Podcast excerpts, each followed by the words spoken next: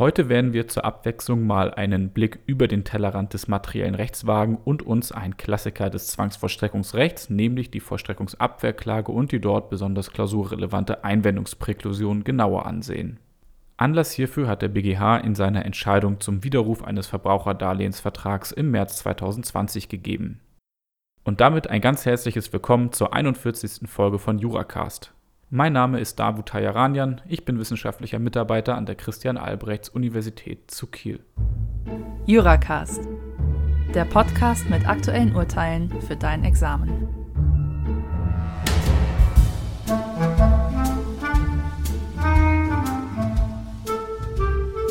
Die Entscheidung, die wir uns heute ansehen werden, wurde von Frau Professor Gössel von der Uni Kiel vorgeschlagen, die sich netterweise bereit erklärt hat, zu dieser Entscheidung auch eine Background-Folge für euch aufzunehmen. Frau Professor Gössel betreibt einen Instagram-Kanal namens Lehrstuhl-Gössel, auf dem sie zu aktuellen Fragen der Digitalisierung, der künstlichen Intelligenz und auch zur Organisation des Selbststudiums informiert. Schaut dort auf jeden Fall mal vorbei. Achtet bei der Suche des Kanals aber darauf, dass der Name Gössel ohne ein E vor dem L am Ende geschrieben wird. Die Entscheidung mit dem Aktenzeichen 11 ZR 486 aus 17 findet ihr in der NJW 2020 Seite 2876 oder in der Dezemberausgabe der Rü 2.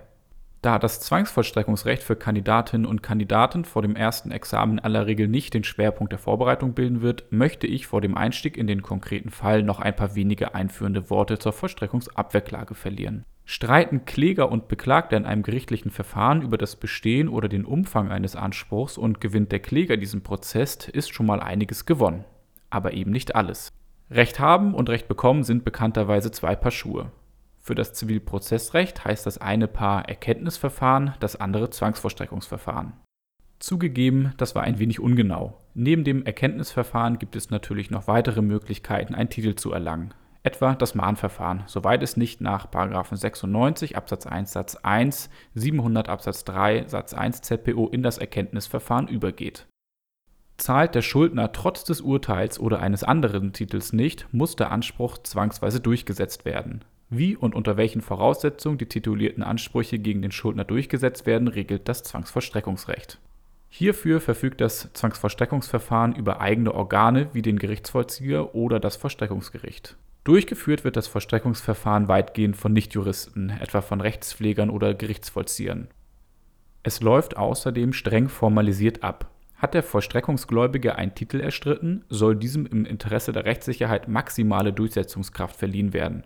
Kassiert der Schuldner einen Titel, kann er die Zwangsvollstreckung nicht mehr beliebig mit Einwendung abwenden. So prüft etwa der Gerichtsvollzieher vor einer Vollstreckungsmaßnahme zwar das Vorliegen der allgemeinen Verfahrensvoraussetzungen, der allgemeinen Vollstreckungsvoraussetzung und die besonderen Voraussetzungen der jeweiligen Vollstreckungsmaßnahme, nicht aber, ob sich an dem Bestand oder dem Umfang des titulierten Anspruchs etwas verändert hat. Vereinfacht dargestellt wirkt sich die Formalisierung des Vollstreckungsverfahrens wie folgt aus Wurde zum Beispiel in einem Gerichtsverfahren ein Urteil erwirkt oder auf Grundlage eines Mahnbescheids ein Vollstreckungsbescheid erlassen und liegen die weiteren Verfahrens- und Vollstreckungsvoraussetzungen ebenfalls vor, wird mit der Zwangsvollstreckung begonnen, ohne dass die Vollstreckungsorgane den Bestand oder den Umfang des titulierten Anspruchs überprüfen.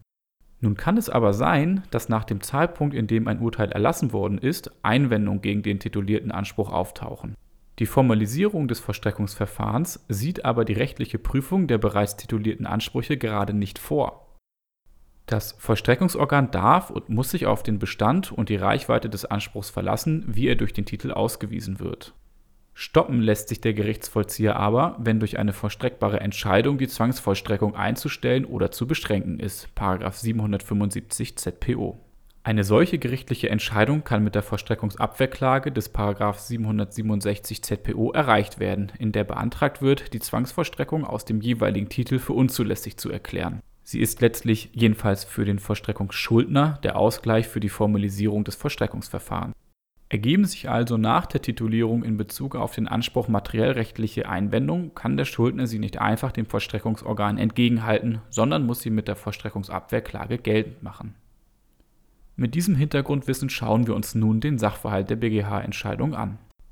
Die beklagte Bank B schloss mit der Klägerin K im Jahr 2003 einen Darlehensvertrag über einen Nettokreditbetrag von 145.500 Euro, der als Verbraucherdarlehensvertrag einzuordnen war.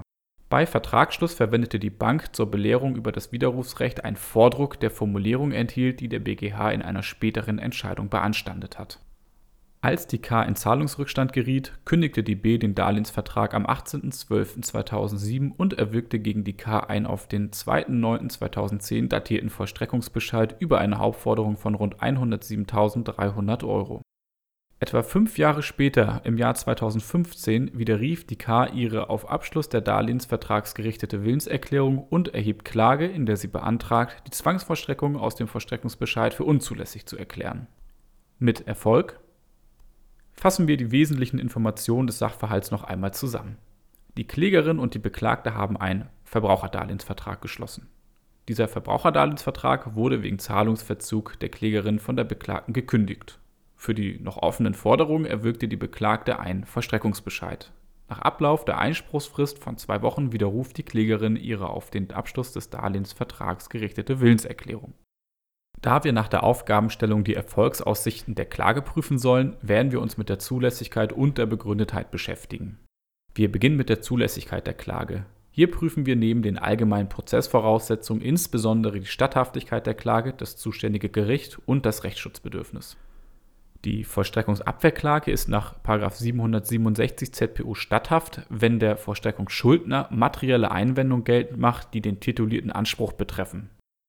Sie gelten nach den Paragraphen 795 Satz 1, 794 Absatz 1 Nummer 4 ZPO auch für den Fall, dass die Zwangsvollstreckung aus einem Vollstreckungsbescheid betrieben wird. In Abgrenzung zur Vollstreckungserinnerung nach 766 ZPO geht es hier nicht um formelle Einwendung bezüglich des Vollstreckungsverfahrens gegen die Vollstreckungsmaßnahme, sondern um solche, die den titulierten Anspruch selber betreffen hier macht die K geltend, dass der titulierte Anspruch auf Rückzahlung des Darlehens durch den Widerruf ihrer auf den Abschluss des Darlehensvertrags gerichteten Willenserklärung erloschen ist. Hierbei handelt es sich um eine materielle Einwendung gegen den titulierten Anspruch und nicht nur um einen formellen Einwand gegen eine Vollstreckungsmaßnahme, sodass die Vollstreckungsabwehrklage statthaft ist bei dem Titel, aus dem die Zwangsvollstreckung betrieben werden soll, handelt es sich um einen Vollstreckungsbescheid, auf den die Vollstreckungsabwehrklage nach 795 ZPO entsprechend anzuwenden ist. Für das Begehren der K ist die Vollstreckungsabwehrklage also statthaft Neben der Statthaftigkeit der Klage müsste sich die K auch an das zuständige Gericht gewandt haben. Für Vollstreckungsabwehrklagen ist nach 767 Absatz 1, 802 ZPU das Prozessgericht des ersten Rechtszugs zuständig. Bei der Zwangsvollstreckung aus Vollstreckungsbescheiden gilt eine kleine Besonderheit. Weil der Vollstreckungsbescheid im Rahmen des Mahnverfahrens auf der Grundlage des Mahnbescheids erlassen wurde, ist für die Zuständigkeit der Vollstreckungsabwehrklage nach 796 Absatz 3 ZPO auf das Gericht abzustellen, das für eine Entscheidung im Streitverfahren zuständig gewesen wäre.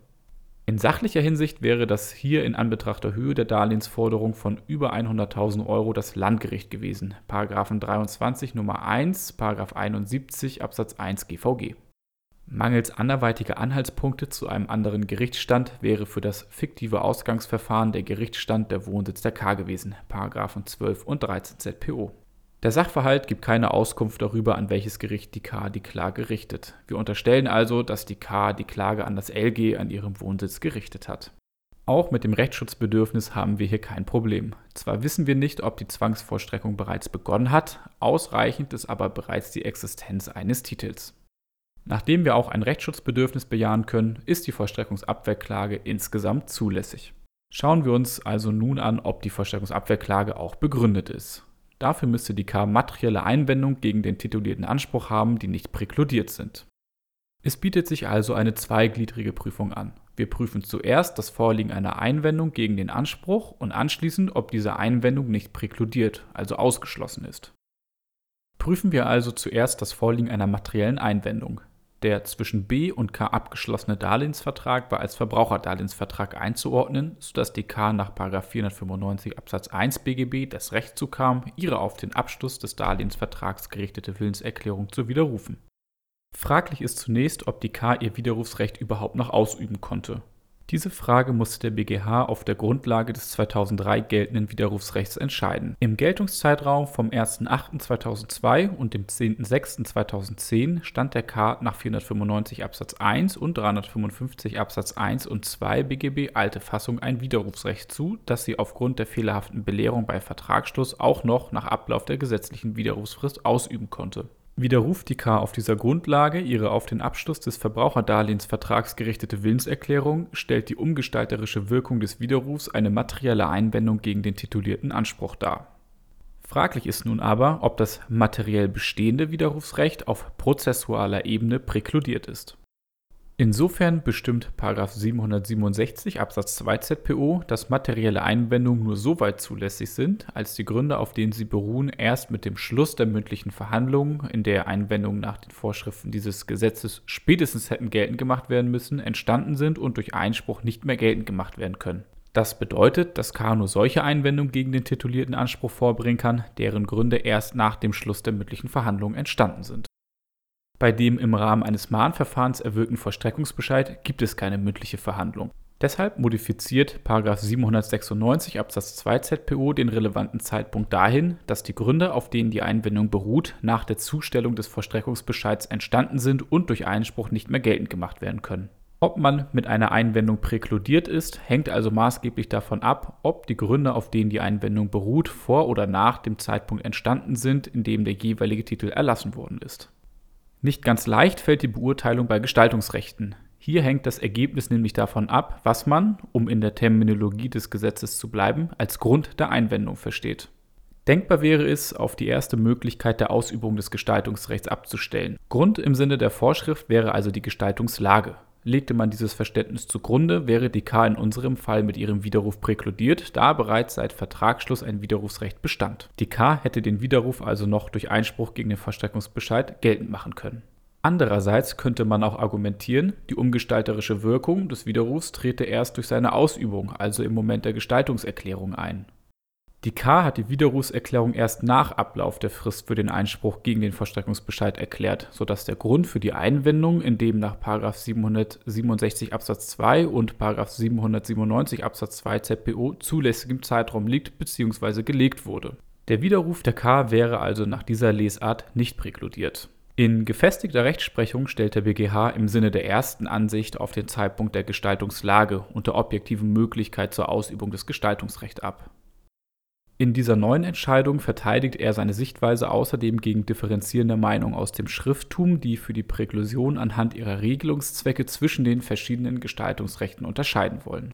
Im Hinblick auf den Verbraucherwiderruf wird dort unter anderem argumentiert, der Schutzzweck des 767 Absatz 2 ZPO trete zurück, weil der Verbraucher berechtigt sei, den Zeitpunkt der Widerrufserklärung nach seinem Belieben frei zu wählen und das Widerrufsrecht an keine Voraussetzung geknüpft sei der BGH räumt ein, dass der Verbraucher in seiner Freiheit, den Darlehensvertrag zu widerrufen, zwar eingeschränkt ist, wenn der Darlehensgeber einen vollstreckbaren Titel gegen ihn erwirkt hat. Diese Einschränkung der nach dem materiellen Recht bestehenden Entscheidungsfreiheit des Verbrauchers sei jedoch durch den Zweck der Präklusionsvorschrift gerechtfertigt. Dieser bestehe darin, den rechtskräftigen Vollstreckungstitel in weitem Umfang vor nachträglichen Einwendungen des Schuldners zu schützen und Hindernisse der Vollstreckung zu begrenzen, um hierdurch die Rechtskraft der Entscheidung abzusichern Außerdem diene das Widerrufsrecht dem Zweck, dem Verbraucher bei Entscheidungen mit erheblicher wirtschaftlicher Bedeutung und Tragweite wie dem Abschluss eines Verbraucherdarlehensvertrags die Gelegenheit zu geben, den Vertragsabschluss noch einmal zu überdenken. Die Entscheidungsfreiheit des Verbrauchers in zeitlicher Hinsicht sei lediglich eine Nebenfolge seines Widerrufsrechts. Sie diene nicht dazu, den Zeitpunkt der Widerrufserklärung etwa in Abhängigkeit von der Entwicklung der wirtschaftlichen Verhältnisse, insbesondere der Darlehenszinsen, zu wählen. Daran ändere auch eine etwaige Unkenntnis des Verbrauchers vom Bestehen seiner seines Widerrufsrechts nichts.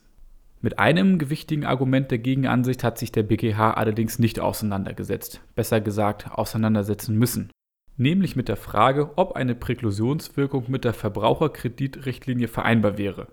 Um die Beantwortung dieser Frage, die nach Artikel 267 AEUV wohl dem EuGH hätte vorgelegt werden müssen, kam der BGH herum, weil die Verbraucherkreditrichtlinie nur für Verbraucherdarlehensverträge gilt, die ab dem 11.06.2010 geschlossen wurden und das zur Zeit des Vertragsschlusses geltende Widerrufsrecht noch nicht auf einer europäischen Richtlinie beruhte. Der BGH kam also insgesamt zu dem Ergebnis, dass der Widerspruch der K präkludiert ist. Die zulässige Verschreckungsabwehrklage war deshalb unbegründet. Fassen wir den Fall also noch einmal zusammen. B hat den zwischen ihr und K bestehenden Verbraucherdarlehensvertrag wegen Zahlungsverzugs gekündigt und einen Vollstreckungsbescheid über eine Hauptforderung von rund 107.300 Euro gegen K erwirkt. Die K möchte die Vollstreckung abwehren, indem sie in einer Vollstreckungsabwehrklage die Einwendung vorbringt, sie habe die auf Abschluss des Darlehensvertrags gerichtete Willenserklärung widerrufen. Der BGH entschied in Fortführung seiner Rechtsprechung, dass es bei einer Präklusion nach 767 Absatz 2 ZPO bei Gestaltungsrechten auf die Gestaltungslage ankommt. Dies gelte auch mit Blick auf den Regelungszweck des Widerrufsrechts. Insofern rechtfertige der Schutz rechtskräftiger Urteile eine Beschränkung des Verbraucherschutzes. Auf eine Vereinbarkeit mit europäischen Richtlinienvorgaben kam es in diesem konkreten Fall nicht an die Einwendung des K war daher nach 767 Absatz 2 und 795 Satz 1 und 796 Absatz 2 ZPO nicht zulässig. Die Vollstreckungsabwehrklage war deshalb unbegründet. Dieser Fall dürfte keine unmittelbare Vorlage einer Examensklausur werden, da die Entscheidung nicht zum heute geltenden Recht ergangen ist. Für Verträge, die nach dem 11.06.2010 geschlossen wurden, könnte eine Beurteilung zudem nicht ohne Berücksichtigung europäischer Richtlinienvorgaben erfolgen. Aber keine Angst, ihr habt die Folge jetzt nicht völlig umsonst gehört. Tauscht man einfach die Vertragstypen aus und nimmt statt dem Verbraucherdarlehensvertrag einen Verbraucherbauvertrag, lassen sich die Argumente der Entscheidung hervorragend übertragen, weil das Widerrufsrecht beim Verbraucherbauvertrag nicht auf europäischen Richtlinien beruht. Wie immer freue ich mich über Anregungen und Kritik an meine E-Mail-Adresse davut.examspodcast.de. Vielen Dank fürs Zuhören.